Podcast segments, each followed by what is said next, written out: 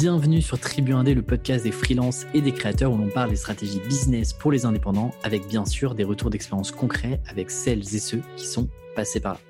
Cette semaine, je suis ravi d'accueillir Louise Racine, la cofondatrice de Loukoum. Alors Loukoum, c'est quoi? C'est un collectif d'indépendants qui se sont spécialisés euh, en social media, de la stratégie, de la production de contenu pour les réseaux sociaux, de la publicité, etc. Louise, aujourd'hui, elle a trois casquettes, en parallèle bien sûr de la co-gestion de ce collectif-là. Elle propose du conseil en stratégie social media. Elle s'occupe aussi de recruter des profils euh, spécialisés pour ses clients, à la fois des agences et puis des annonceurs. Et elle propose également à ses clients de la formation en social media. Je le rappelle, je suis moi-même encore freelance. J'ai de plus en plus de demandes de prospects. Malheureusement, mon temps est limité et je ne peux pas prendre toutes les missions.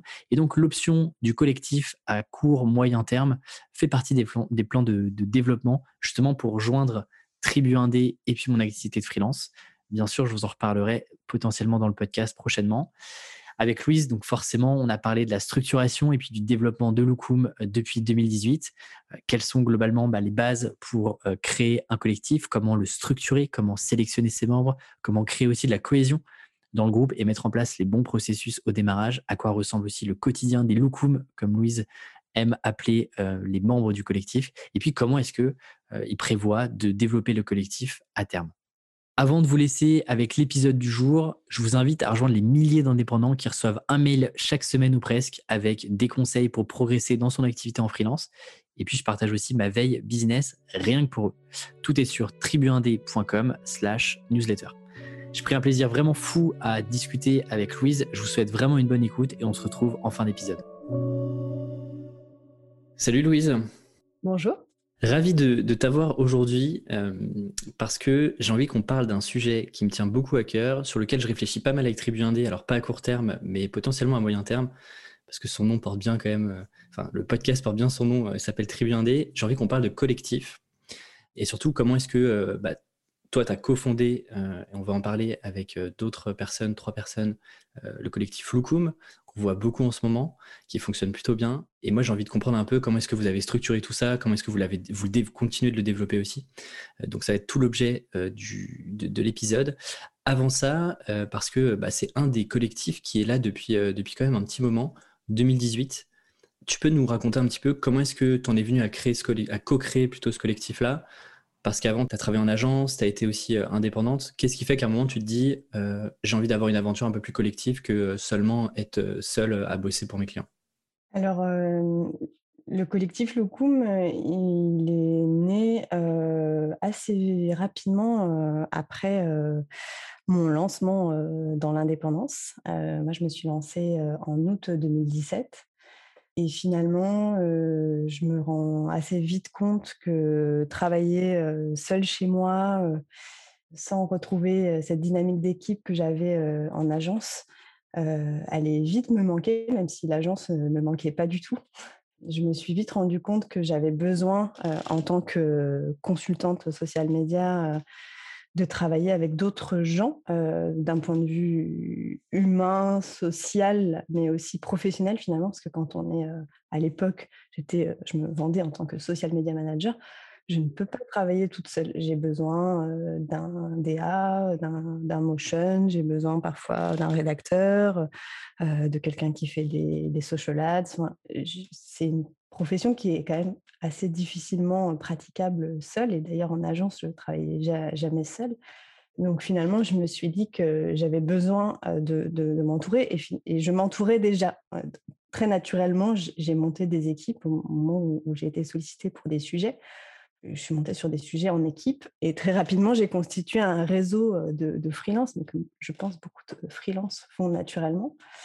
Euh, euh, et, j'ai recontacté aussi des, des, gens de mon réseau euh, qui étaient en free, qui, s'étaient mis en free, mmh dont Marie Robin, que j'avais recroisé quand j'étais chez Publicis et à qui j'ai tout de suite parlé du projet Locum. Qui elle s'était mise en, en, free depuis peu de temps aussi. Elle, elle avait monté une boîte. Elle faisait plein de choses comme elle fait toujours. Et elle a tout de suite adhéré à l'idée. Elle m'a dit, mais c'est super, il faut qu'on fasse ça. je pense pouvoir trouver des gens qui sont intéressés enfin, qui ressentent en fait ces mêmes, ces mêmes tous les besoins que je lui envie et besoin, parce qu'au final, on est jeune freelance, on est des femmes aussi. C'est un paramètre important, en tout cas de mon point de vue. Aujourd'hui, il n'y a pas que des femmes dans le collectif? Il n'y a, pas que des femmes, non, mais, mais à, la genèse du projet, il y a trois femmes. Mmh. Et, et, même si ce n'est pas central comme interrogation, il y a quand même une, il y a quand même une interrogation qui, qui, est aussi liée à, l'avancement de notre carrière et à notre âge. moi, à l'époque, j'ai 30, 34 ans, pas très loin de 35, et, et, surtout au moment où je me lance, en 2017, j'ai ma fille. Donc, je me suis lancée en, en free, j'étais enceinte. Donc, donc avec un projet, autre projet assez huge, euh, être euh, freelance et maman. Écoute, je peux pas trop t'en parler encore, mais, euh, mais effectivement, je me doute que c'est quand même un gros projet. Bah, ça faisait deux projets qui étaient quand même assez challenge dans une même année. Et, et, non pas pour, pour, parler de ça, parce que c'est pas forcément le sujet, mais en tout cas, on, on, a quand même cette interrogation en tant que femme et en tant que future mère de savoir comment je vais faire pour gérer mes clients et ma vie de famille, comment je vais faire pour rassurer mes clients en sachant que je vais, je vais me transformer physiquement les mois prochains. Et ça peut paraître anodin, surtout peut-être aujourd'hui, mais en tout cas, au moment où je me suis lancée, je me suis quand même vraiment posé la question. Et, à, juste titre, hein, j'ai été confrontée à des situations pas terribles à ce niveau-là, en, tant que jeune freelance. Et donc, on s'est quand même posé la question avec Marie de savoir quand ça nous arriverait ou quand ça, leur arriverait, comment, comment, on, comment on faisait pour, pour assurer, pour rassurer les clients. Et, voilà, et on s'est dit, en fait, la, solution pour, pour être tranquille et tranquilliser tout le monde, c'est de proposer une team et de proposer des, profils complémentaires qui vont pouvoir se soutenir, s'entraider et surtout rassurer en fait, parce que c'est ça, quand tu te lances en free, tu as, besoin de rassurer ta clientèle sur ta capacité à assurer. et, donc voilà, ça, a été ça le point de départ. parce que tu vois, il y a, donc... y, y a un vrai enjeu entre je travaille avec des indés de manière plus ou moins régulière euh, mais c'est pas forcément structuré. Chacun a ses clients et euh, je fais monter à bord euh, certains indés pour, pour des missions. Versus, tu vois, créer vraiment bah, un collectif, structurer ça et de se dire, OK, maintenant, en fait, on est, on est une team sur lesquelles on va, on, va avancer, tu vois. Je trouve que c'est déjà une marche au-dessus et c'est parfois super compliqué. Moi, je le vois avec plein d'indés avec qui je bosse qui n'ont pas la vision collective, tu vois, qui préfèrent avoir leur mission, bosser de temps en temps en équipe, mais, mais rester indé. Euh, je trouve ça pas simple d'aligner euh, bah, deux, trois, quatre personnes, tu vois, vers un objectif commun, de se dire, OK, on va cofonder et on va structurer une team de manière plus, euh, un peu plus professionnelle que ce qu'on fait là, un peu à la mano, tu vois, où, j'appelle deux, trois contacts de temps en temps et puis j'essaye, je croise les doigts pour que ces gens-là soient disponibles au moment où j'ai besoin d'eux. C'est vrai, mais en fait, on a, on, a, tout de suite vu que ça allait fonctionner. en fait, c'est ça qui est super dans ce projet, c'est qu'il y a, il n'y a pas eu tant de réflexion sur est-ce qu'on monte un projet, est-ce qu'on monte pas un projet, comment on le structure, parce que les choses se sont fait hyper naturellement. Et c'est ça que c'est ça que, que j'aime et, qui me surprend encore aujourd'hui, c'est qu'on a Bon, évidemment, on, s'est vu, on a réfléchi, mais, mais tout ça s'est structuré naturellement. Au début, on n'était pas une association, au début, on n'était rien. On avait juste déposé le nom et, encore, on avait peut-être un, nom de domaine chez OVH. et au, fur et à mesure, ça, s'est structuré. On, a mis en place des process. on a créé l'association à peine l'année dernière. Hein. Parce qu'avant, du coup, avant, c'était c'était chacun, enfin, enfin, vous aviez chacune votre statut. et Loukoum, en fait, était un peu la, devanture marketing, l'outil par lequel euh, vous négociez vos, missions, mais euh, il n'y avait pas de structure sociale, euh, assaut entreprise, quoi que ce soit. Quoi. Ah, ça a été ça pendant très, très longtemps, ça a été notre vitrine. et, d'ailleurs, on était très transparent là-dessus. mais au final, quand, on, quand on se présente en tant que collectif, on n'a pas besoin de raconter les dessous on nous a jamais finalement demandé si on avait une structure. Enfin, si on nous l'a demandé, mais assez, assez rarement et assez récemment finalement. Donc, donc voilà, ça s'est structuré au fur et à mesure. Je ne sais pas si j'ai répondu à ta question. Oui, oui, très bien. Non, non, mais écoute, très bien. Et tu me disais, quand on, quand on s'était eu au téléphone avant, de, avant d'enregistrer, tu me disais, en fait, le collectif, c'est beaucoup plus vendeur qu'un indépendant seul ou qu'une indépendante seule. C'est quoi ta position là-dessus? Pourquoi est-ce que tu penses que... Parce que tu vois, instinctivement, tu pourrais te dire, les boîtes en ont marre de bosser avec des, des agences euh, où il y a 40 interlocuteurs, où ça coûte hyper cher, et préfèrent être sur un truc un peu plus mobile, un peu plus flexible, avoir euh, une personne, euh, travailler avec deux, trois indépendants sur des sujets différents. Là, tu vois, le collectif, même si dans l'organisation, bien sûr, dans la communication, dans, le, dans les compétences, les profils, etc., rien à voir avec une agence, de l'extérieur, tu vois, si tu connais pas trop ce monde-là, tu te dis, en fait, c'est une agence, mais qu'avec des freelances, globalement. Toi, qu'est-ce qui te fait te dire que, en gros, le collectif, bah, euh, c'est plus vendeur, c'est euh, plus parlant aussi, c'est un meilleur moyen de communiquer aussi, versus un, indé qui est, euh, qui est tout seul? Déjà, on n'a pas une seule compétence. Donc déjà, pouvoir se vendre avec des multiples compétences sur un même domaine, je trouve que c'est forcément plus vendeur. En plus, on a chacun des profils et des expériences complémentaires. C'est difficile pour un seul indépendant en social media d'être à la fois bon en, corporate, en com corporate et en, en, food ou en mode. c'est difficile de faire le grand écart et, je pense qu'il y en a qui le font il y a des social media managers qui, font tout et, et c'est bien s'ils le font bien. Je ne sais pas comment ils travaillent, moi, je sais que je ne suis pas bonne dans tout et qu'il y a des sujets sur lesquels je préfère pas monter parce que, parce que je ne me considère pas la meilleure et que donc ça m'arrange bien de pouvoir vendre un profil bien plus adapté au mien. Je trouve ça plus respectueux du client, et, plus constructif et, de toute façon mieux pour moi parce que j'ai pas intérêt à monter sur un sujet que je maîtrise pas bien et je l'ai déjà fait. Hein, c'est c'est aussi pour ça que j'ai décidé de, de co-créer ce, collectif. donc il y a ça et il y a aussi la demande qui en face est une réalité, à savoir que les agences quand elles nous appellent, le, le besoin il est pour maintenant quoi. C'est pour c'est pour demain ou, dans une semaine. c'est très rare qu'on ait du temps pour, pour anticiper. ouais, je souris. Le, ben voilà, tu connais ça. Mmh. Et du coup, si on n'est pas plusieurs, moi, les, bons profils que je connais, ils ne, parfois, ils ont un mois de délai de dispo. Quoi.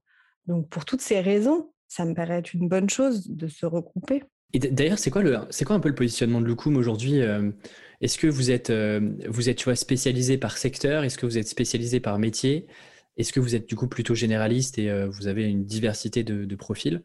C'est quoi un peu, tu vois, le langue que vous voulez, alors que vous donnez aujourd'hui et peut-être que vous voulez donner euh, demain sur le positionnement de Lucum alors depuis le départ, on est un collectif d'indépendants spécialisés dans le, secteur social media. Donc, qu'est-ce que ça veut dire? Ça veut dire que on, est amené à travailler tous en complémentarité sur des sujets de brand content et de, gestion de contenu et de diffusion de contenu et de visibilité via les réseaux sociaux. Et en fait, rien que ça, ça vient toucher à pas mal d'expertise parce que Aujourd'hui, les réseaux sociaux, c'est beaucoup de réseaux sociaux. et pour être expert dans chaque réseau social, il faut avoir beaucoup de, temps. et, je pense qu'on ne peut pas se revendiquer, et moi la première, experte de tous réseaux sociaux. Aujourd'hui, tu ne me mets pas, sur TikTok, Louise? Bah si, mais je je, saurais pas accompagner un client correctement dessus et, et, je suis très transparente avec ça. Mmh. Donc sur TikTok, on a des experts, on a des experts TikTok, on a des gens qui sont plus à l'aise sur Insta, sur Pinterest, d'autres qui sont ultra à l'aise sur Twitter, LinkedIn. Twitter et LinkedIn sont, sont, des, réseaux sociaux passionnants qui demandent énormément de temps et d'investissement. Et donc, je ne sais pas comment on fait pour être social media manager, expert de toutes les plateformes, à moins de ne pas dormir la nuit et, d'être créateur de contenu. enfin, voilà, ça, ça doit exister. Hein. Mais en tout cas, je ne suis pas convaincue qu'on puisse être vraiment très bon sur toutes les plateformes. Et je trouve que c'est bien de savoir choisir un petit peu ses points forts. Et, en fonction des clients qu'on a, on n'a pas les mêmes attentes en termes de plateforme et d'objectifs. Et, donc, voilà, ça, s'impose. Il y a encore dix ans, social media manager, c'était, c'était un métier facilement polyvalent dans le sens où il y avait trois, trois réseaux sociaux, assez peu de, assez, assez peu de, de toute façon, c'était un jeune métier, donc on pouvait tout faire. Aujourd'hui, les réseaux sociaux, c'est colossal tout ce qu'il faut savoir et, comprendre, et en plus, ça change tout le temps. donc, pour toutes ces raisons, ça, me semble, ça me semble pertinent de proposer aux, clients des profils qui soient vraiment en affinité avec les réseaux sociaux prioritaires, mais aussi avec les sujets. Parce qu'en fait, être community manager ou responsable social média, il faut quand même avoir un minimum de culture et de curiosité sur le sujet en question. Et, je ne peux pas mettre tout le monde sur un sujet food ou, sur un sujet sur les automobiles de comme corpo quoi. Mais, mais, je pense que tu as ça pour, pour plein de métiers, tu vois. Même les devs, tu vois, les devs, tu as quelques devs full stack qui, qui, intègrent plein plein de choses, mais tu vois, généralement, même les devs, ils sont spécialisés par euh, par, plateforme, par euh, langage. Et tu vois, même sur plein de métiers, sur les rédacteurs, en fait, euh, t'écris pas pareil si t'écris sur des sujets financiers versus des sujets lifestyle. Et donc, mine de rien, même si c'est compliqué parfois de se dire, OK, il va falloir que je me spécialise d'une manière ou d'une autre sur un sujet, ou en tout cas que j'ai un domaine de prédilection, c'est une réalité, en fait. et puis, les clients sont en réalité de plus en plus exigeants aussi. Il y a de plus en plus de concurrence et donc tu as envie d'avoir les meilleurs contenus, les meilleures idées. Et ça, tu peux les avoir que quand tu connais très bien un secteur, ou en tout cas que tu as suffisamment de recul sur le secteur ou, euh, sur le sujet que tu vas traiter pour essayer de trouver des angles justement euh, différents et pas, très moins généralistes que ce que tu peux trouver euh, ailleurs. Exactement. Et en fait, juste rajouterais que finalement, notre force, c'est aussi d'apprendre à connaître les freelances de notre collectif, et on est peu, on est une dizaine hein, dans le noyau dur. Et, une bonne cinquantaine, soixantaine dans le, réseau élargi, mais, mais on a cette capacité à les connaître professionnellement et humainement aussi, savoir comment, d'un point de vue relationnel, ils travaillent. et c'est super important de savoir prendre le temps de connaître plus précisément chaque personne pour savoir si elle est adaptée à un sujet, à un client aussi, euh, et a une structure. Comment tu fais ça? Parce que, tu vois, je trouve que c'est très compliqué. Vous êtes 10 sur un noyau dur, tu vois, 10 personnes, vous vous connaissez quand même plutôt bien. Je pense que c'est n'est pas insurmontable de savoir concrètement qui fait quoi, qui a déjà bossé sur quoi. Et puis même humainement, euh, bah, c'est plus simple, c'est un petit groupe, c'est un petit collectif. Comment est-ce que tu fais quand tu euh, fais monter à bord d'autres personnes dans le collectif? Puisque je suis sûr que vous avez des demandes toutes les semaines de personnes qui veulent euh, potentiellement rejoindre d'une manière ou d'une autre le collectif. Avec ce noyau élargi, là, tu me dis qu'il y a à peu près 50 personnes. Concrètement, comment est-ce que tu fais aujourd'hui? C'est quoi le process pour t'assurer euh, de la qualité des, personnes qui viennent, de leur, du match, tu vois, qu'il peut y avoir aussi avec la vision que vous avez, le positionnement?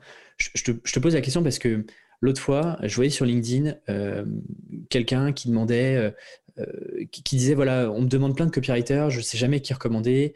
Euh, mettez-moi en commentaire euh, sur le post LinkedIn, mettez-moi en commentaire tous les copywriters que vous connaissez. Il se trouve que je suis, je suis tagué plusieurs fois et j'interpelle la personne qui fait ce post-là en disant Ok, c'est cool, mais en fait là, tu vas répliquer ce qu'on a sur des plateformes de freelance où en fait, tu vas simplement référencer tous les copywriters et les rédacteurs que tu vois sur le fil LinkedIn. Mais globalement, tu peux pas envoyer ça à un client, tu vois, tu peux pas envoyer ça à quelqu'un qui a besoin d'un copywriter parce que bah, tu sais pas sur sur quoi est spécialisée les personnes, si elles bossent bien, si les clients sont satisfaits, etc. Et je trouve que tu vois, il y a un vrai sujet de comment est-ce que à 50 personnes, 50 personnes, c'est quand même déjà, je trouve, une bonne taille, vous assurez à la fois dans le process un peu d'onboarding, d'accueil, comment est-ce que vous assurez que ces personnes-là, elles ont le bon fit, elles ont les bonnes compétences? En fait, pour toutes les personnes qui intègrent le collectif, Enfin, d'abord, je pense que c'est bien de parler de savoir comment on intègre des gens dans le, dans le collectif. ça se fait assez naturellement. En fait, on n'a jamais intégré personne qui nous, qui nous ait demandé d'intégrer le collectif par mail ou, non pas qu'on soit fermé, mais en fait, ça ne se passe pas forcément comme ça. on décide d'intégrer une personne parce qu'on la connaît déjà, parce qu'on a déjà travaillé avec elle ou qu'on a déjà échangé avec elle, soit sur un sujet, un, sujet commun, un travail commun, soit sur une autre collaboration, enfin quelqu'un qu'on aura préalablement testé entre guillemets d'un point de vue professionnel, mais aussi, et ça c'est super important, je dirais que c'est presque plus important, le relationnel et, sa capacité à fitter avec les valeurs du collectif. Et donc en fait, ce qu'on fait, c'est qu'on a, a un Slack euh, Lucum et on a une espèce de communauté élargie dans notre Slack avec bah, les amis de, de, Lucum. Donc en général, c'est, les contacts de nos contacts. C'est, des gens qui ont des talents complémentaires avec les nôtres et qui sont invités dans le groupe de discussion et qui partagent, qui ont accès à pas mal de choses, pas mal de nos ressources notre veille et on discute entre nous, on, crée un lien en fait. Et, donc ça, j'ai envie de dire que c'est un peu le premier niveau d'intégration. Et on ne le présente pas comme ça, hein, parce que ça se, encore une fois, ça, se fait naturellement et, le process se construit au fur et à mesure. et ça nous permet en fait de voir qui est impliqué, qui a envie de s'impliquer dans le collectif, qui propose des choses naturellement et déjà, ça nous permet de, mieux connaître les gens. chaque mois, on, se raconte un petit peu ce qu'on fait, ce sur quoi on travaille, on échange des ressources, on échange des, des même. Il y a, des, des, de, ce réseau élargi qui nous envoient des, travaux sur lesquels ils ont bossé. et c'est hyper généreux de faire ça. donc, complètement. donc, à partir du moment où, où il y a cette, cet échange de, de bons procédés, cette intelligence collective, déjà, c'est, je c'est presque gagné, quoi. Euh, voilà. Et après, on peut être amené euh, euh, à, travailler sur un sujet de manière un peu test. on peut se dire, ben, tiens, j'ai un sujet. j'ai un sujet automobile en ce moment. je vais aller solliciter la personne que j'ai identifiée comme euh, ayant euh, une affinité sur le sujet. je vais lui dire est-ce que est-ce que tu peux me, donner un coup de main pendant une heure On discute de mon sujet? Et puis, je vois, je vois aussi ce qu'il en sort. quoi. Et, euh, et, et, très, très, très probablement que je l'appellerai pour un sujet. voilà, donc encore une fois, les choses se font naturellement et, les, les, gens qui sont pas trop dans l'état d'esprit, ils se, sont filtrés très naturellement et, sortent du, du, du, projet parce qu'en fait, ils n'ont mmh. pas envie ou ils n'ont pas envie de partager. Euh, ils ne sont pas dans cet état d'esprit de, de, de, collaboration. Euh, voilà. Et, comment vous gérez Est-ce que vous avez, par exemple, euh, je te dis n'importe quoi, mais est-ce que vous avez, par exemple, plusieurs community managers qui sont spécialisés sur la food?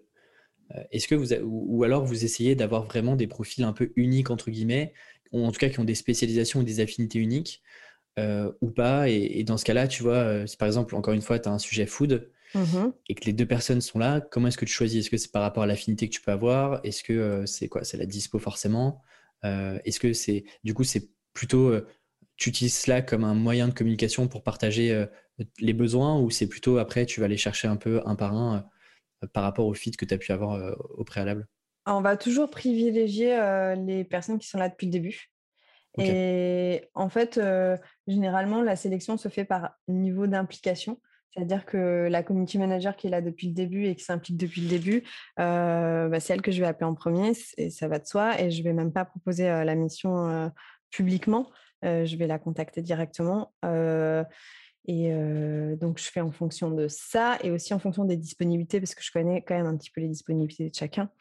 Et quand je sais que l'une est déjà assez full, je préfère pas la solliciter sur un nouveau sujet. Mmh.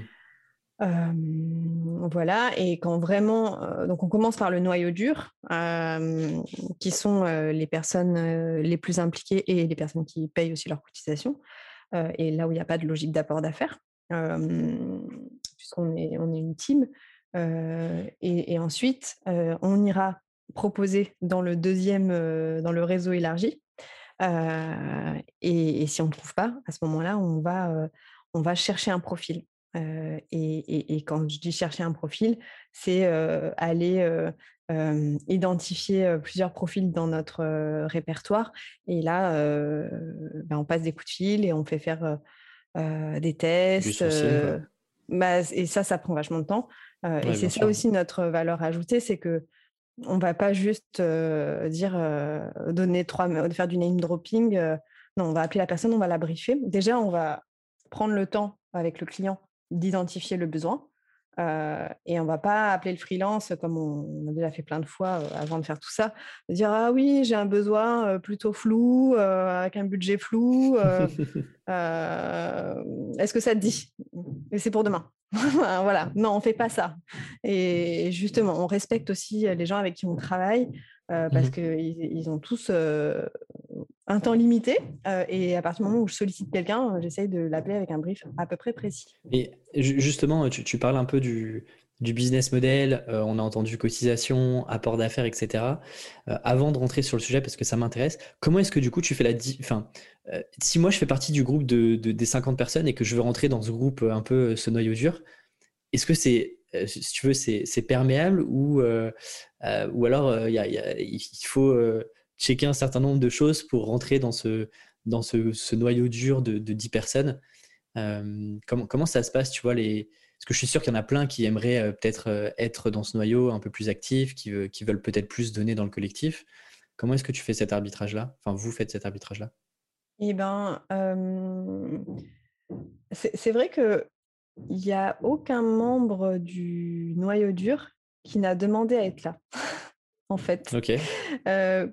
c'est plutôt nous qui sommes allés les chercher pour avoir une, homogénéité, une complémentarité des profils. Et ça s'est vraiment fait au fil des rencontres. Et, de la création du collectif. Donc, c'est vrai que pour beaucoup, les membres du noyau dur sont des gens qui sont là depuis quasiment le début. et c'est des gens qui se connaissaient aussi un petit peu d'avant qui ont déjà des liens assez on n'est pas personne n'est vraiment ami mais mais en tout cas on se connaissait on avait une relation de confiance déjà installée et, et c'est ce, ce, que je dis souvent mais peut-être que je le dis pas assez que finalement c'est ouvert et que quelqu'un qui a envie de rejoindre le noyau dur du collectif qui a envie de s'investir comme on le fait tous en fait, c'est ouvert, mais il faut le dire. Et il faut dire en quoi, en quoi tu aurais envie de t'investir. Oui, bien sûr. Et, ce que tu pourrais proposer. Et, moi, c'est vraiment ça que, j'attends. C'est une, prise d'initiative parce que Loukoum ne fonctionne que comme ça.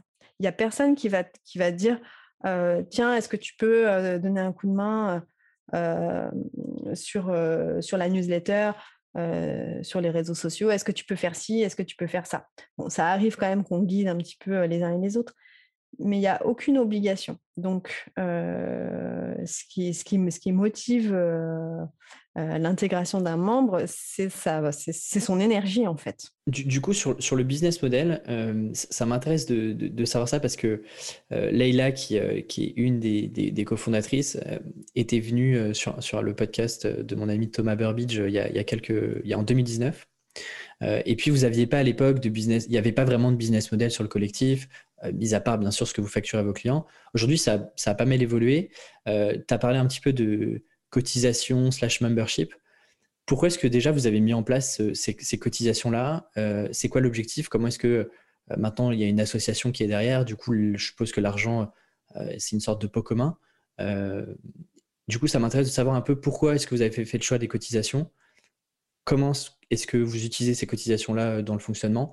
Et puis la troisième étape qui est concrètement, ça coûte combien euh, euh, C'est quoi le, pricing? Est-ce que c'est à l'année, au mois euh, Voilà. Il y a trois, grosses questions là-dedans.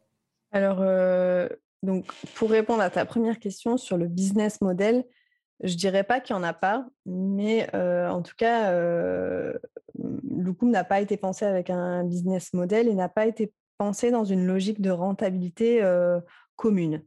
donc pas comme une entreprise, mais plus ça a été plus pensé comme dans une logique de rentabilité individuelle, de manière à ce que chacun puisse tirer parti de son implication dans le collectif et bénéficier de, de la mise en commun des réseaux pour pouvoir avoir du travail à peu près régulièrement. C'est ça l'objectif en fait. Donc, encore une fois, on n'a pas d'objectif de chiffre d'affaires, de progression commune, mais, mais l'idée, c'est que tout le monde soit à l'équilibre par rapport au temps qu'il veut passer sur son activité de freelance. Ensuite, on a mis en place l'année dernière, en 2020, début 2020, une cotisation qui est très symbolique, hein, qui est de 70 euros par an.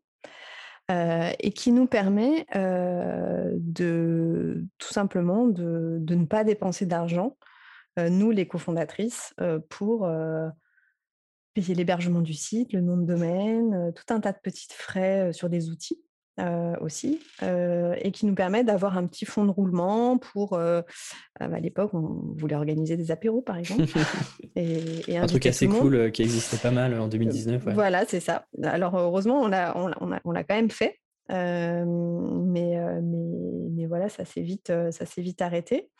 et d'avoir un petit peu de un petit peu de sous pour éventuellement se payer une formation qu'on fait partager qu'on partage à tout le monde, acheter des livres blancs et les partager, se faire des sweet loukoum. Qui sont canons. Hein. Je suis En vrai, je suis presque jaloux. Hein. Ça, c'était le cadeau de Noël. qui arrivait en février, mais, mais qui était quand même là. de faire les vœux, les vœux clients aussi. L'année dernière, on a envoyé des boîtes de loukoum à tous nos clients. Trop bien. Des vrais loukoum. et puis on avait fait une petite créa sympa. voilà, parce que bah, quand on aussi quand on fait travailler des, membres du collectif et ça arrive, et ben on peut aussi les payer parce que tout travail mérite salaire, même entre nous.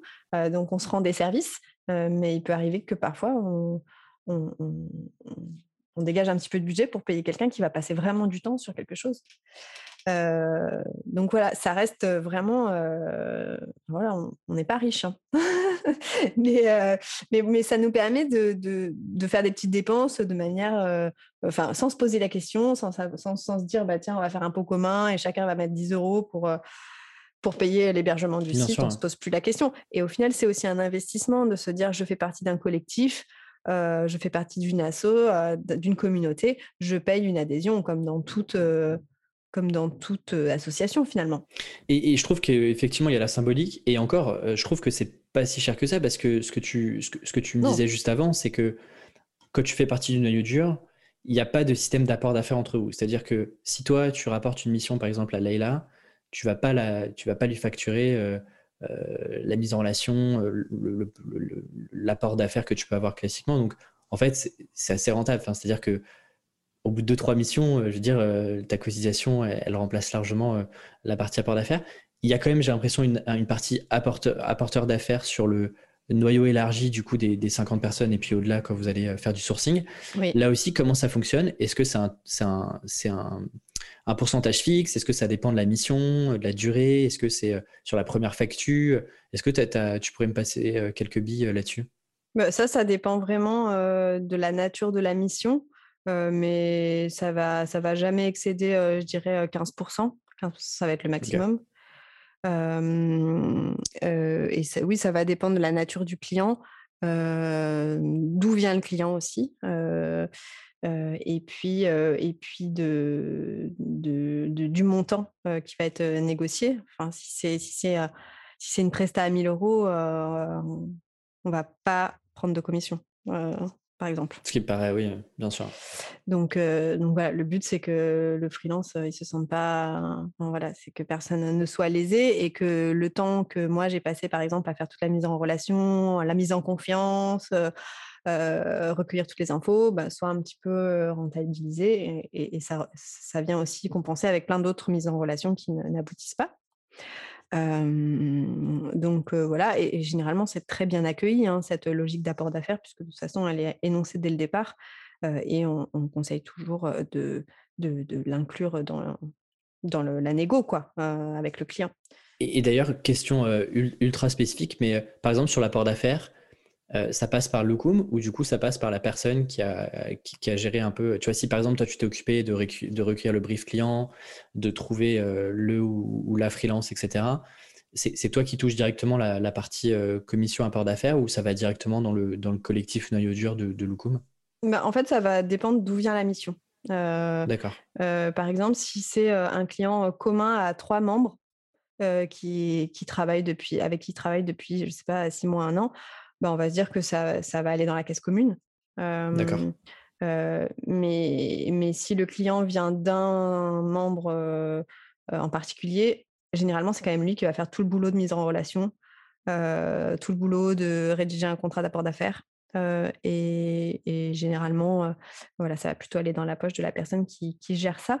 Mais, mais ça se fait en, bonne intelligence. Il y, a, il y, a, certains projets où on s'est dit, bah, sur, en fait, on en discute à chaque fois quand, en tout cas, quand le, client est commun, de se dire, bah, tiens, on pourrait se dire qu'il y, a 10% qui va dans la poche de mmh. Marie et 5% qui va dans la poche du collectif, parce que voilà, c'est un projet commun. donc, tout ça est quand même très transparent. et après, il y a beaucoup de confiance aussi. On, se fait beaucoup confiance quand même. Hein. en vrai, c'est ce que je ressens dans, dans beaucoup de collectifs aussi au-delà de l'aspect vraiment purement business, orga, structure, etc., il y a un vrai sujet aussi où euh, tu t'es lancé, tu vois, tu t'es dans une aventure un peu entrepreneuriale slash freelance, pas pour recréer les mêmes règles un peu, euh, un peu très très cadrées que tu peux retrouver en entreprise. Donc, euh, effectivement, je comprends bien ce, ce, côté, tu vois, un peu confiance, avec beaucoup de communication, un truc assez transparent aussi sur plein de sujets, parce que bah, tu veux pas recréer les non-dits que tu peux avoir en entreprise que, que, j'ai vécu et je suis sûr que tu as vécu euh, en agence, euh, que tu peux avoir. Quoi. Et, sur la partie mission client, c'est toujours un truc. Ça, tu vois, j'en parlais avec, euh, avec Adrien et, Lucas du collectif Moza il y, a, il y a déjà une bonne trentaine d'épisodes. sur la partie facturation client, je trouve que c'est toujours un casse-tête. Déjà, moi, que je bosse avec d'autres freelances hors collectif, euh, parce qu'il n'y a pas de collectif tribu c'est toujours un casse-tête de savoir comment est-ce que la mission se split, est-ce qu'on se split par mission, est-ce qu'en fait on fait un split égal euh, et on divise par le nombre de free, est-ce que chacun prend son scope de mission, mais du coup qu'est-ce qu'on fait quand on n'a pas des tarifs euh, égaux, etc. Est-ce que là-dessus, pareil, vous avez un truc plutôt cadré, est-ce que c'est, vraiment au projet? Où vous êtes fixé quelques règles un peu sur, tu vois, si par exemple tu travailles, vous êtes trois à travailler sur le projet, avec trois compétences différentes. Comment est-ce que ça se passe globalement sur la partie euh, un peu plus facturation, euh, proposition commerciale, etc. Alors déjà, on travaille sur la proposition, on, bosse sur une stratégie, une proposition commerciale, pardon, commune, qui est estampillée le coût. et la, proposition ne part pas sans la validation des trois. Donc, il y a quelqu'un qui généralement travaille sur la proposition, c'est la personne qui est en lead sur le projet ou qui rapporte le client. et qui va dire bah voilà, moi j'ai pensé à telle répartition, j'ai pensé que toi tu pourrais monter sur, tel et tel truc. et généralement, en tout cas, moi je fonctionne comme ça. Je vais demander l'avis de la personne en lui disant À ton avis, il te faut combien de temps pour, pour, pour, faire ça et, quel budget tu proposes? Et en fait, chacun propose son budget après, on fait le total et puis on voit si déjà c'est équitable entre bah, la personne qui ramène le projet et, les autres, savoir si tout, le monde s'y retrouve. Et, de toute façon, il y a une co-construction des tarifs qui se fait intelligemment dans le sens où chacun ne va pas appliquer le tarif qu'il appliquerait s'il était tout seul. Parce qu'au final, le but, c'est d'avoir un budget global qui soit validé. Donc, donc voilà, cette proposition, elle part chez le client et généralement, la personne qui est en lead présente les deux autres. D'accord. En présentant bah, leur profil, leurs forces, leurs références. et ensuite, et, on sensibilise dès le, dès le départ que c'est une proposition commune, mais qu'on n'est pas une, une agence, et qu'on est trois indépendants et que, et que si ça fonctionne, la proposition fera l'objet, fera l'objet de, de facturation différentielle. Individuelle. Mmh. Ouais, ok. et honnêtement, ça n'a jamais posé de problème. Hein. Non, non, mais pour le coup, ouais, pareil d'expérience. le fait, si c'est, en fait, encore une fois, si c'est cadré dès le démarrage, que le client est au courant et qu'il euh, ne se retrouve pas surpris euh, euh, au moment de la compte ou en fin de mission de, recevoir trois factures, en vrai, ça, passe toujours. Et est-ce que, par exemple, le ou la chef de projet sur la mission est aussi dans l'opérationnel où tu as quelqu'un qui est vraiment dédié, tu vois, à la partie lead, gestion de projet, comme entre clients et puis, et puis les autres indés C'est vraiment un, un job vraiment séparé de la mission ou c'est parfois quelqu'un qui est dans l'opérationnel et qui prend une partie un peu plus importante de la mission? Ouais, généralement, il n'y a pas un chef de projet qui va. Il n'y a pas un chef de projet qui est là pour faire le chef de projet. généralement, c'est la personne qui pilote la strat qui fait la chef de projet, qui fait le chef d'orchestre. ou la personne qui est en lead sur le projet, mais en général, ceci dit, il a, pu arriver que la personne en, en lead soit une DA. Oui, d'accord, ok. Et, c'est elle la chef de projet. Hmm. mais c'est vrai que généralement, pour le client, ça rassure plus d'avoir la personne qui chapeaute la strate globale que quelqu'un qui va faire une petite partie du boulot. Quoi. Ok, je comprends. Et, sur la partie vraiment structuration du collectif, en termes d'orga, comment est-ce que ça a évolué Tu vois, entre le démarrage, vous étiez globalement 3 plus 1, 4 personnes, et puis aujourd'hui, où il y a 10 plus 50 personnes, je suppose que ce pas les mêmes process de com. Comment c'était au tout début, tu vois, quand vous étiez, vous étiez quelques-unes? Comment est-ce que vous communiquiez? Il y avait déjà, tu vois, un Slack Comment est-ce que vous échangiez sur vos missions? Est-ce qu'il y avait déjà un site? Comment est-ce que tout ça était un petit peu structuré? Alors au tout début, début, début, on avait des mails. et puis très, très rapidement, on a eu un Slack. Le Slack est quand même arrivé hyper rapidement et tous les supports de com sont arrivés avec Samantha. Samantha qui est la quatrième, qui est arrivée, je ne sais plus exactement quand, mais quand même assez rapidement finalement. On a dû, on a dû se monter, on a dû démarrer en septembre 2018, je dirais. Et Samantha, elle a dû arriver en octobre ou novembre. Donc, disons que le, la structure en pensée était déjà faite. et les premières initiatives étaient faites, mais on n'existait pas d'un point de vue visuel et on galérait à, faire, un logo. on était en, pleine réflexion sur le nom, parce qu'au début, Loukoum, c'était pas Loukoum, ça s'écrivait pas comme ça, ça s'écrivait comme un Loukoum, turc. Et, voilà, c'est l'arrivée de, Marie et Leïla qui ont tout chamboulé et elles ont bien fait et Samantha est vraiment arrivée au bon moment pour apporter tout ce qui nous manquait, à savoir la réflexion créative sur comment raconter Loukoum visuellement. Et c'est elle, sans, enfin, on, on on l'a rémunérée pour ça au départ, mais elle s'est énormément impliquée dans le projet. Et elle nous a fait le logo, mmh, le site internet, l'Insta, tout, tout, En fait, tout ce qui nous a permis de, de commencer à exister, très honnêtement. Ça, ça, a quand même été, ça a quand même été un levier énorme. Et, et, donc, finalement, elle s'est tellement impliquée là-dedans qu'au bout d'un moment, on s'est dit, mais en fait, elle est, elle est, elle est cofondatrice, quoi. C'est mmh. pas, c'est pas nous trois plus elle. C'est, c'est pas la DA du projet. C'est, elle, elle est dans le projet, quoi. Donc, donc elle a accepté et, et, c'est super parce que parce que Leïla a un profil. on a un profil un petit peu similaire, je dirais, Leïla et moi. elle est plus euh, social media manager avec une casquette très édito. Euh, Marie euh, aussi, mais avec une casquette beaucoup plus business, market et très agence pour le coup. Elle, est, elle, a un réseau très, très orienté agence. et Samantha, bah, qui, est, est, notre caution créative. quoi. Et, côté client, ça se passait comment Est-ce que est-ce que vous avez chacune ramené vos clients existants?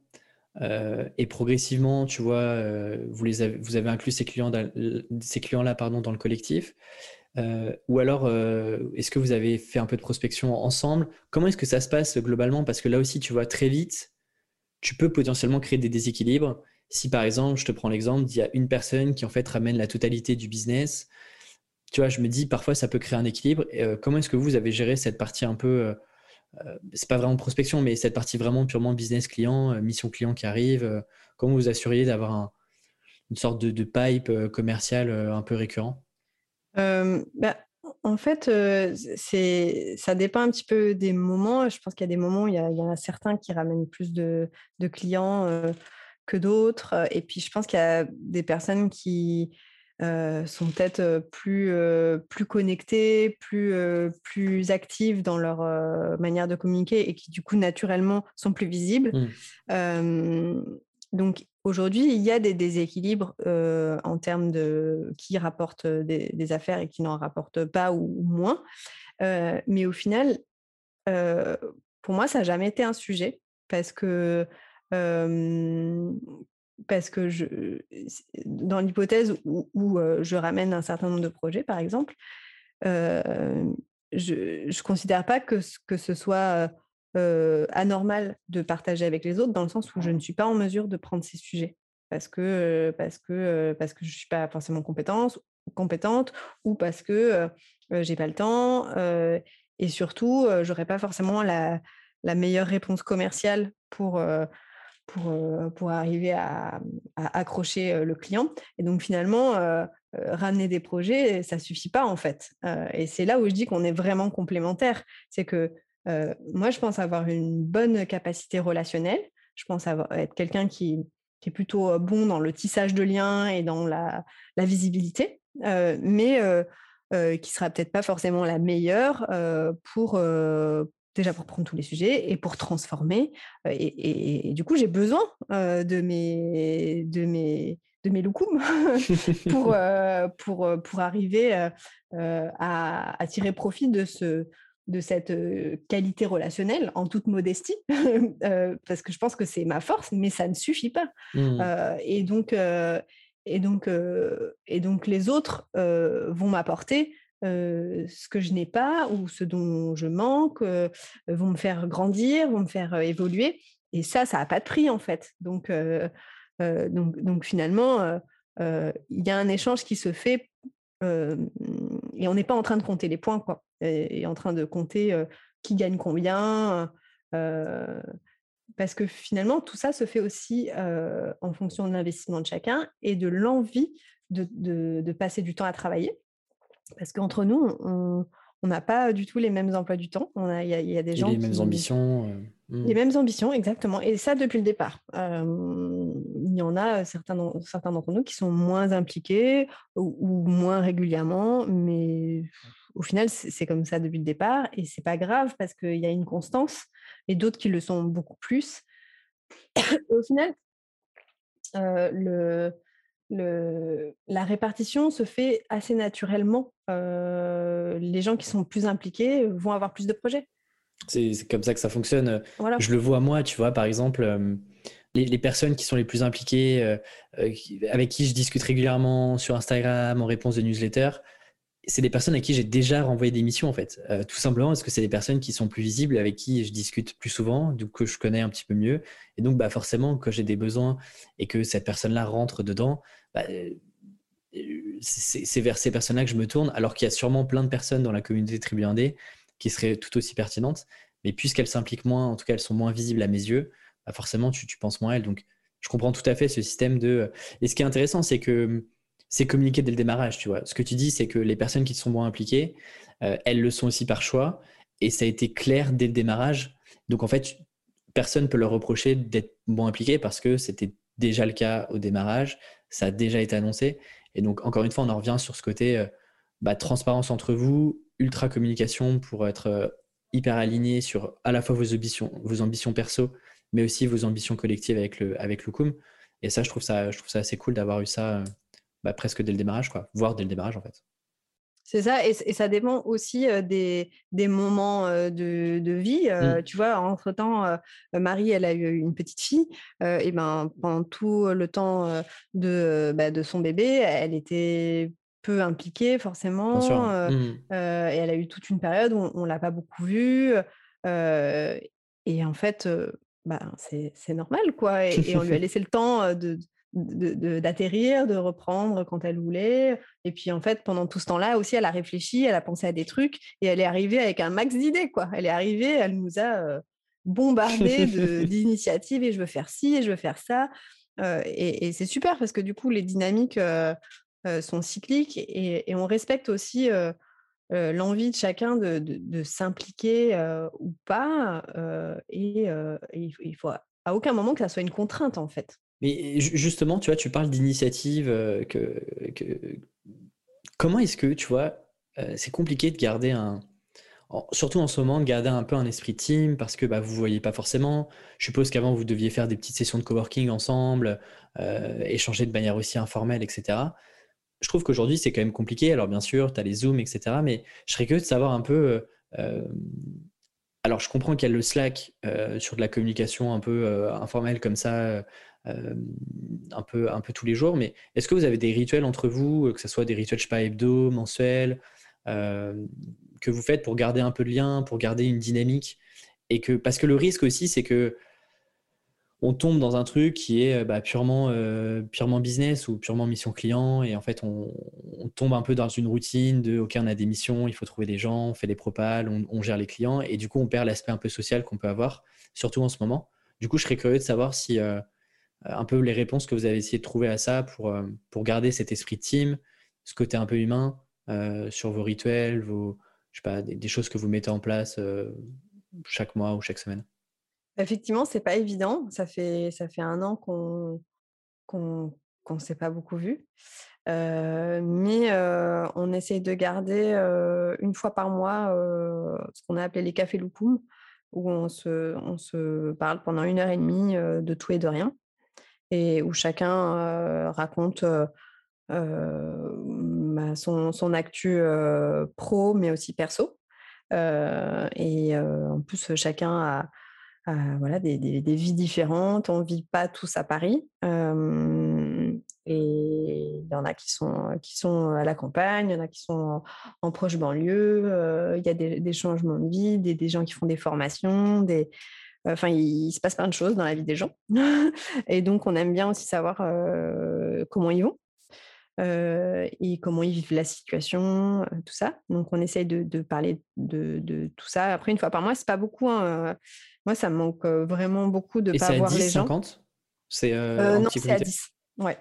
À 10. Après, sur le, le, réseau élargi, on a, on a que le Slack, mais, mais il faudrait qu'on qu'on le fasse, c'est prévu. mais mais voilà, c'est vrai que là, la, la, période est quand même bousculée par pas mal de, de, changement et, la fermeture des écoles euh, restreint tout.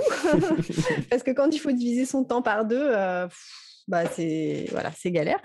Euh, donc il y a des projets qui sont moins prioritaires, mais, mais ça, ça, nous manque vachement de ne pas se voir. Donc on, a quand même quelques. Moi j'ai quelques loukoums qui sont pas très très loin de chez moi, donc on essaye quand même quand on a des choses à faire ensemble. Euh. Je, te coupe, je trouve ça trop chou de, vous appeler les petits loups. Franchement, ça me, je trouve ça trop génial. Bref, ça, bah, je trouve que c'est à, notre image. Hein, euh, voilà, on n'est pas non plus euh, des bisounours, mais mais il y a quand même un, côté un peu. Enfin voilà, c'est quand même assez bienveillant et familial tout ça. Donc Loukoum le nom Loukoum reflète quand même assez bien ce qui on veut être. et, et, voilà, et moi, ça m'importe vraiment de savoir comment vont les gens individuellement dans leur vie aussi, surtout en ce moment, quoi. donc, donc ça, c'est vrai que c'est une vraie richesse quand même. Il y, a des choses que, que, as pas le temps que vous n'avez pas le temps de mettre en place et que vous aimeriez mettre en place pour, que, pour améliorer justement ça. Tu vois, si demain, dans un peu le nouveau monde post-Covid, etc. Qu'est-ce que vous aimeriez mettre en place euh, dans, le collectif pour, euh, pour avoir encore plus d'échanges? Est-ce que vous avez des idées là-dessus déjà ou pas? Bah Déjà, on aimerait échanger, je pense, plus souvent. Euh, et puis, et puis moi, j'aimerais pouvoir mettre en place des, des, des réunions, enfin des, des, des, échanges physiques, quoi, de, de, se voir, de travailler de manière informelle. Mais ce qu'on a fait pas mal avec Samantha, on a partagé un bureau pendant plus d'un an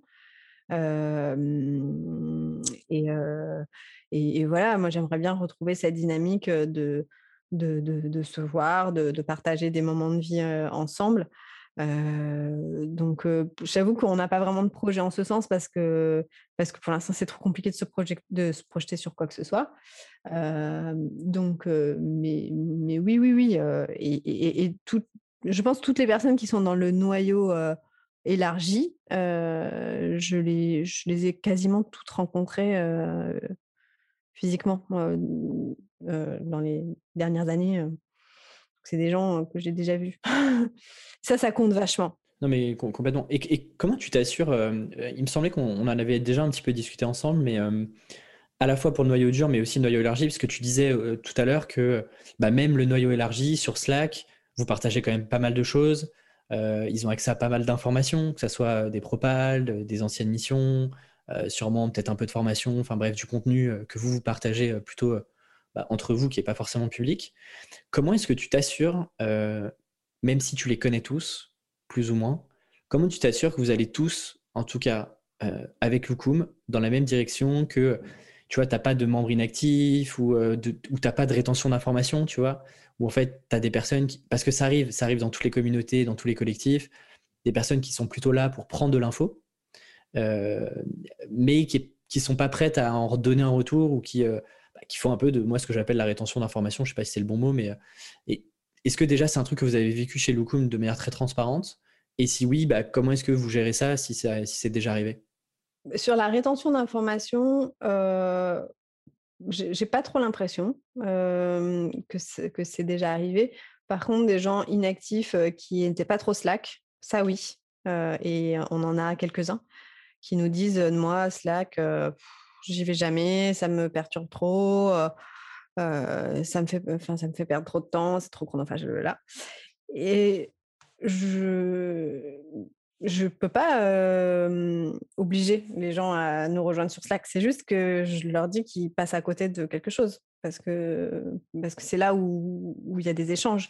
Donc du coup tous ces gens qui sont pas sur le Slack sont OK avec l'idée de ne pas participer à, la vie quotidienne du, collectif. Mais finalement, ils sont assez minoritaires et je pense que c'est des gens qui, ont leur méthode de travail et qui n'ont pas envie d'en sortir, mais qui, par ailleurs, restent impliqués par d'autres moyens et qui sont toujours hyper fidèles, hyper fiables. Enfin, il y, a un des, membres qui s'appelle Geoffrey, qui, fait de la, conception-rédaction, et qui depuis le départ est super intéressé par, par le projet et est très impliqué, nous a ramené aussi des clients et nous a beaucoup aidé sur pas mal de sujets. mais il n'est pas spécialement estampillé Loukoum à, à, tout prix et il n'est pas sur Slack parce qu'il n'a pas envie. Quoi. Et, et c'est pas grave. Ok. Donc, et après, ben, oui, on ne peut pas, on peut on peut pas savoir ce que, font les gens de, des infos et, peut-être qu'il y a des gens qui ne sont pas à 100% dans l'état d'esprit, mais au final, les gens qui ne sont pas impliqués et qui ne donnent pas en retour, ben, on le voit en fait. On le voit, les gens qui ne répondent pas, ou... et, et c'est pas grave. Mais du coup, on les identifie. C'est aussi pour ça qu'on a mis en place un peu ce, cet espace d'échange. C'est aussi pour, pour identifier des gens qui peuvent être plus impliqués. Et question un peu spécifique, je ne sais pas si elle intéressera beaucoup, mais en tout cas, moi, elle m'intéresse. Sur Slack, comment est-ce que vous avez organisé un peu les channels? Est-ce que, tu vois, est-ce que c'est de la discussion quotidienne? Est-ce que c'est plutôt, c'est complètement asynchrone? Tu vois, dans les grandes lignes, à quoi ça ressemble le, Slack de Lukum Ça, c'est mon côté un peu curieux de, de savoir concrètement comment ça se passe. Alors, moi, j'avais quand même une angoisse quand on a créé Slack, c'est que ça devienne l'enfer. Ouais. Parce que c'est pour ça que je te pose la question. Slack, c'est quand même souvent synonyme de de trop de messages, de, trop de messages dans tous les sens et tout. Donc, on l'a, ça c'est Leïla, qui je crois, qui a fait ça très bien. parce qu'elle est très organisée. elle a fait des channels par, par typologie de sujet. Euh, et avec euh, des accès euh, limités. Enfin, les, personnes qui sont en charge, par exemple, des réseaux sociaux, ben, il n'y en a pas beaucoup. et ben, on n'est que trois ou quatre à pouvoir en parler. et ensuite, on va avoir un groupe de veille qui est ouvert à, tout le monde. un groupe qui va parler, qui s'appelle Allo Freelance, quand on a une mission à partager aux membres.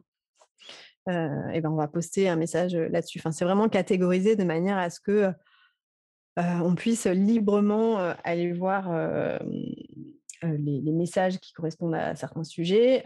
et je trouve qu'on est quand même assez raisonnable sur la quantité de messages. Ce qui est bien, ce qui est une bonne chose. Ouais. Et, mais voilà, mais après, moi, il y a des jours où j'arrive pas à tout lire, quoi. Et tant pis, c'est pas grave. Il, y a, vraiment une bonne dynamique, mais tout le monde est assez occupé quand même, donc il n'y a, pas, a pas de small talk en permanence, quoi. heureusement. Et ça, c'est un truc que je trouve intéressant parce que quand tu rejoins un collectif ou une communauté, et, je suis en plein dedans parce que en ce moment, je suis en train de faire des appels pour, pour le bootcamp Tribu 1D et, et j'ai souvent cette question de combien de temps ça va me prendre. et, souvent, ce que je dis, c'est que tous les outils qui sont utilisés, les contenus, les collectifs, etc., doivent pas être au centre non plus de la partie business et que bah, en fait vous avez tous des missions clients et que euh, et, vous avez tous aussi une vie à côté et d'autres projets. Euh, et je sais que toi, tu n'es pas à temps plein euh, sur la partie freelance. Et donc, c'est OK aussi de ne pas avoir une, tu vois, un Slack ou un outil sur lequel il y a des centaines de messages par jour. Parce que je trouve que parfois, tu vois, ça a l'effet inverse. Parce qu'en fait, on se dit toujours, pour qu'un collectif fonctionne ou qu'une communauté fonctionne, il faut qu'il y ait un maximum d'échanges, il faut que tout le monde parle tout le temps, il faut animer le truc à tout prix moi, je prends une position un peu contre-intuitive de me dire, bah, justement, en fait, la communauté, le collectif est plutôt un support parfois. Et c'est bien, je trouve, de pas non plus avoir trop de messages, trop d'interactions, euh, mais d'avoir des trucs où, bah, que les gens viennent, euh, il y aura quelqu'un pour leur répondre, euh, mais ça sera construit, ce sera pas du, comme tu dis, du small talk tout le temps, parce que l'arrêté, c'est que les gens, bah, la plupart des gens qui sont pris sur plein d'autres projets, ils n'ont pas trop le temps de faire du small talk, tu vois. Ça paraît un peu hautain de dire ça, mais je trouve que c'est une réalité, quoi. Bah oui, oui, et je, pense qu'on partage tous, tous ça. Et après, ça peut nous arriver de, dériver et de chatter. Et pour ça, on a un WhatsApp entre, entre administrateurs. Et voilà, et bah, là, sur ce WhatsApp, parfois, il se passe des choses pas tout à fait maîtrisé, mais, mais il faut bien se lâcher de temps en temps. Quoi. Et parfois, on a envie de raconter des anecdotes de, nos vies, euh, de nos vies perso et on a envie de partager parce que voilà, on est tout seul tout le temps et que, et que c'est aussi euh, des, des, bons moyens d'avoir des soupapes euh, voilà, pour, pour partager des choses qui, qui sont importantes. Mais non, mais globalement, on est quand même assez raisonnable, je trouve et ça reste quand même des échanges vachement de... assez matures, je trouve, de qualité. Mais tu vas pas me dire le contraire. Hein. Mais d'ailleurs, tiens, je, vais te mettre en difficulté avec des très très grands guillemets. Est-ce qu'il y a des choses que vous avez testées et qui ont complètement foiré? Que ce soit dans votre orga interne, dans, tu vois, tout à l'heure on parlait du process, du process entre guillemets, de la manière dont vous accueillez les nouveaux membres, euh, via des contacts de contacts, des tests, ou je sais pas, des, initiatives, des erreurs de com que vous avez, que vous, que, vous avez pu faire et tout. Est-ce qu'il y a des, des trucs ouais, où vous avez dit ça va cartonner ou ça va bien marcher si on fait ça comme ça et en fait ça a été un, fail total?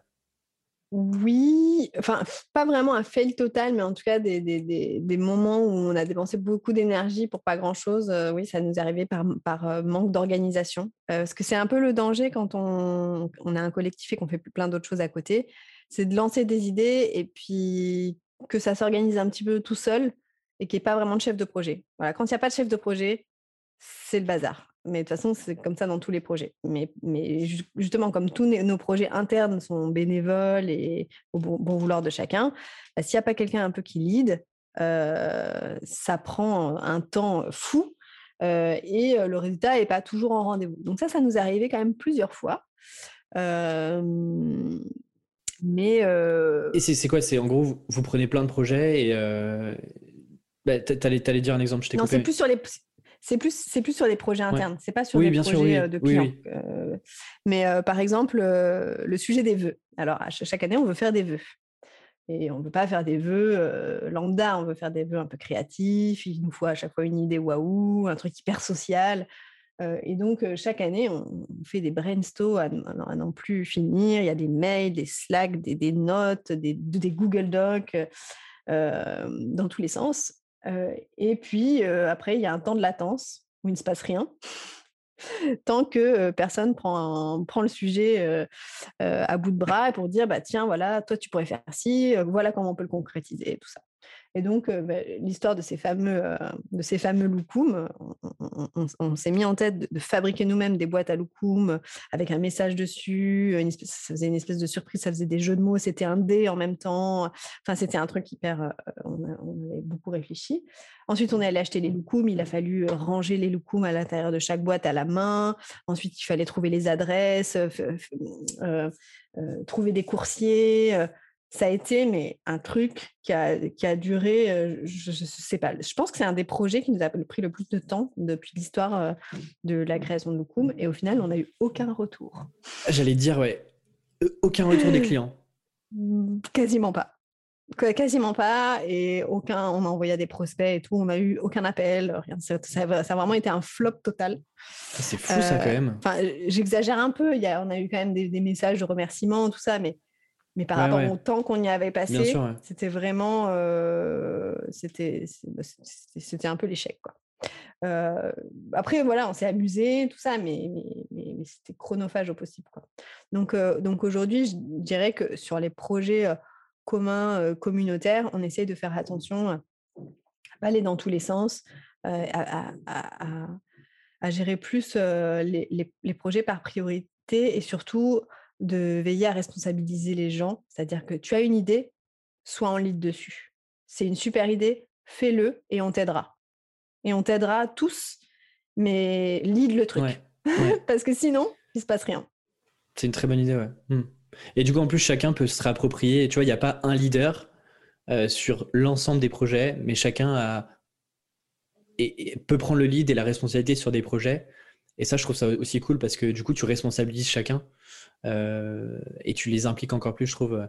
Et d'ailleurs, un truc, ça me fait penser, si jamais des clients passent par là, je sais que certains de mes clients ont écouté à un moment ou un autre le podcast. Donc, si vous euh, écoutez le podcast, je vous remercie encore une fois. Mais moi, euh, j'ai eu, j'ai eu aussi l'effet inverse. En plus d'envoyer des choses, j'ai reçu notamment des tablettes de chocolat de certains de mes clients en me remerciant euh, du, boulot que j'ai fait. en fait, je trouve ça cool parce que, parce que tu, c'est, enfin, j'aurais jamais pensé qu'un client, tu vois, m'aurait envoyé un truc pour me remercier. Parce que tu dis, bon, bah, en gros, tu es quand même un prestat, même si on parle de partenaire, etc., tu restes un prestat externe, etc. Je trouve ça cool aussi de. Donc, parfois, ça marche. Euh, dans l'autre sens aussi. Donc, euh, tu vois, bref, c'était une, petite aparté, mais je trouve ça cool aussi les clients qui pensent au, free et qui, qui renvoient l'appareil aussi, quoi.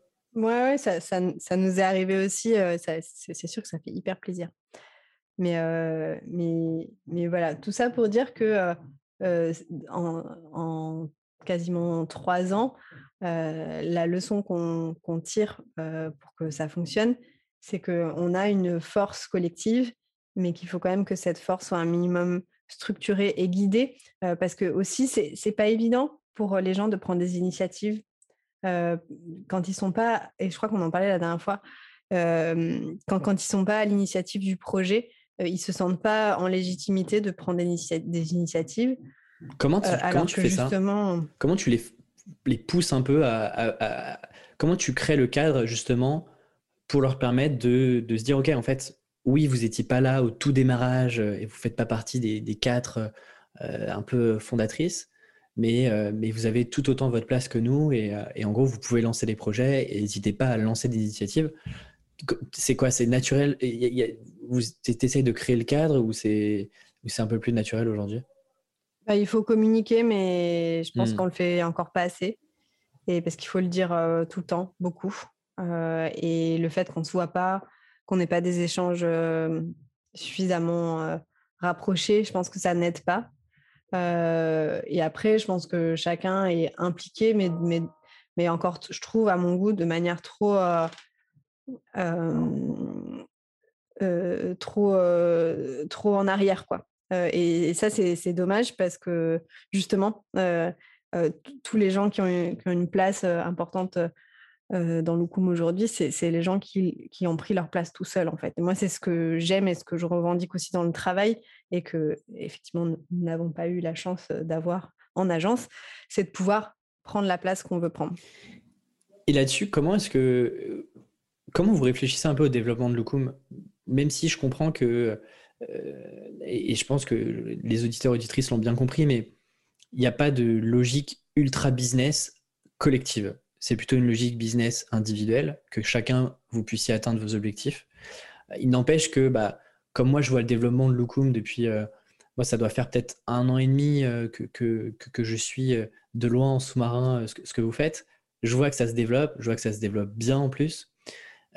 comment est-ce que du coup tu, vous, réfléchissez, vous pensez au développement de Lookoom? Est-ce que vous fixez des objectifs quand même ou des projets que vous voulez sortir chaque année? Comment est-ce que ça se passe un petit peu là-dessus sur développement, un peu la vision de Lookoom sur, sur, sur une année ou sur, sur les deux, trois prochaines années alors, on n'a pas une vision à 2-3 ans, mais je pense qu'on a une vision à, à, un an, en tout cas ce qu'on aimerait développer cette année. L'offre et le modèle de Lookoom, il, s'est, comme tu l'as compris, développé au fil de l'eau et au fil de demande. Donc au départ, on faisait uniquement de la presta social media, stratégie SCM. puis on s'est mis à faire de la formation. puis on s'est mis à faire du sourcing de profil et ça a pris une part importante de notre activité. Euh, et sourcing de profils indépendants, mais aussi en CDI, parce qu'on a des boîtes qui viennent nous chercher pour recruter des CDI, qui est, ce qui n'est pas très, ce qui est pas très mais ce qui paraît contre-intuitif. Oui, hein. mais au final, en final, on est quand même bien placé pour aller recruter des, des, profils spécialisés, même en CDI. Euh, voilà. Et ensuite, euh, cette année, on aimerait, je, pense, plus tirer parti de cette communauté élargie pour, euh, pour euh, peut-être euh, enrichir un petit peu le noyau dur et en tout cas le rendre plus, plus vivant et peut-être intégrer de, nouvelles personnes. et aussi monter des offres d'accompagnement de de freelance parce qu'on a beaucoup beaucoup de demandes en ce sens pour des freelances qui se lancent et pour qui le collectif est un est un vrai sujet de réassurance. Parce que ou de rassurance, je sais pas comment on dit rassurance.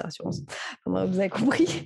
c'est réconfortant, voilà. le fait de se lancer, mais pas tout seul, ça permet de, ça permet d'envisager l'aventure entrepreneuriale de manière un petit peu moins vertigineuse. et donc, on a pas mal de demandes orientées sur le collectif. comment on monte son collectif, comment on intègre votre collectif, est-ce qu'il y, a, est qu'il y a une structure pour monter son collectif Comment ça marche, etc. Enfin, toutes les questions là, auxquelles je réponds aujourd'hui. donc, donc voilà, on réfléchit aussi à, ça et comment rentabiliser ce temps et au-delà de rentabiliser, pour pouvoir répondre aux gens en fait et pouvoir pouvoir construire une réponse de qualité pour ces, pour ces gens qui, qui souhaitent se lancer.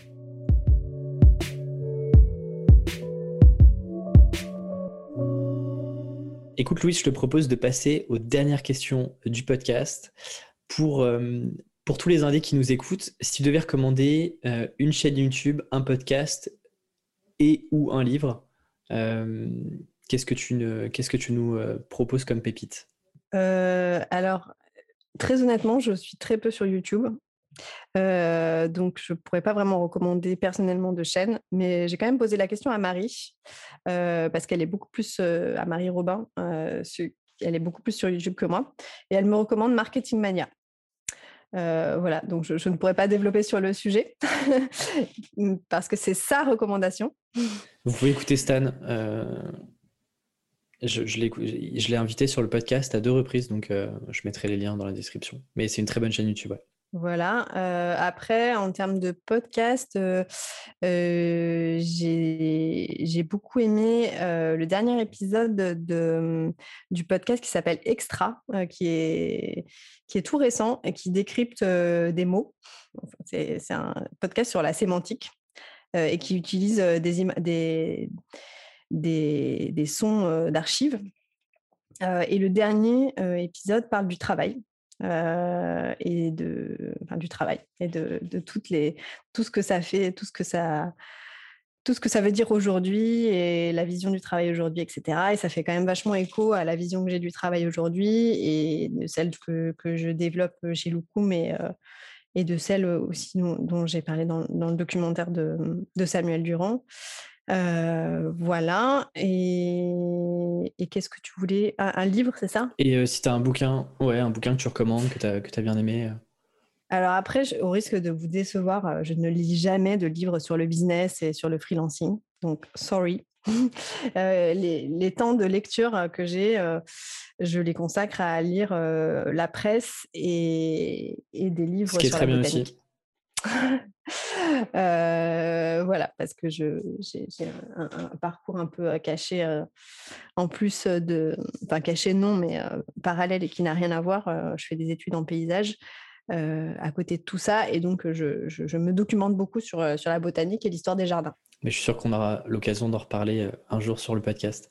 Dernière question, si tu avais un tableau géant qui soit visible par le monde entier, qu'est-ce que tu écrirais dessus? Je, je m'adresse à des gens, c'est ça? Écoute, c'est volontairement libre.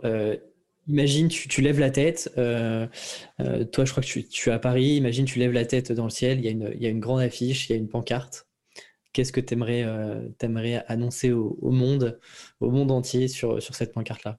Euh, Je dirais que c'est, c'est important de, de cultiver les petits bonheurs et de ne pas cesser de les cultiver chaque jour, de bien les arroser. C'est une très bonne conclusion. Euh, où est-ce qu'on te retrouve? Où est-ce qu'on retrouve le collectif? Si on veut te contacter, si on veut en savoir plus sur Loukoum, est-ce que tu as un ou deux liens à nous partager? Alors, Loukoum a un site, loukoum.co, comme collectif. on a aussi un Instagram qui est, qui est plutôt, plutôt fourni. Et, moi, de mon côté, vous pouvez me retrouver sur, sur LinkedIn, Louise Racine. et, pour découvrir un peu la face cachée de mon activité, vous pouvez me retrouver sur le compte Instagram labranche.project, où je parle de mon autre projet plus vert. Ben, dans tous les cas, tous les liens sont en description. Merci beaucoup Louise, euh, ça me donne envie de, lancer mon propre collectif. J'ai appris plein de trucs. Euh, merci beaucoup et puis, euh, et puis, je te souhaite une, une belle aventure. Merci Alexis. Ciao. À bientôt. Merci d'avoir écouté l'épisode jusqu'au bout. Si vous êtes encore là, je voudrais remercier l'un d'entre vous, Thomas Chauchon, avec son retour sur mon livre Freelance, l'aventure dont vous êtes le héros. C'est très rare que je laisse des commentaires sur Internet, mais ce livre, c'est une bombe. Je suis indépendant depuis une dizaine d'années en 100% autodidacte et j'ai mis beaucoup, beaucoup de temps à comprendre comment construire mon offre et mieux vendre. Et dans ce bouquin, Alexis nous donne tout ce qu'il faut savoir pour cartonner dès le début dans n'importe quelle activité d'indépendant. C'est précis, clair, illustré, bien détaillé et aussi des petits schémas pour y voir plus clair dans les idées. C'est un vrai guide étape par étape pour tout casser. En bref, si vous achetez ce livre, vous aurez les réponses à 95% de vos questionnements en tant qu'indépendant. Et pour les 5% restants, je me permets, je suis disponible par mail et puis sur les réseaux sociaux pour répondre à vos questions. Le livre est disponible sur toutes les plateformes et chez votre libraire de quartier. Le lien est en description. Quant à moi, je vous dis à la prochaine pour un nouvel épisode. Ciao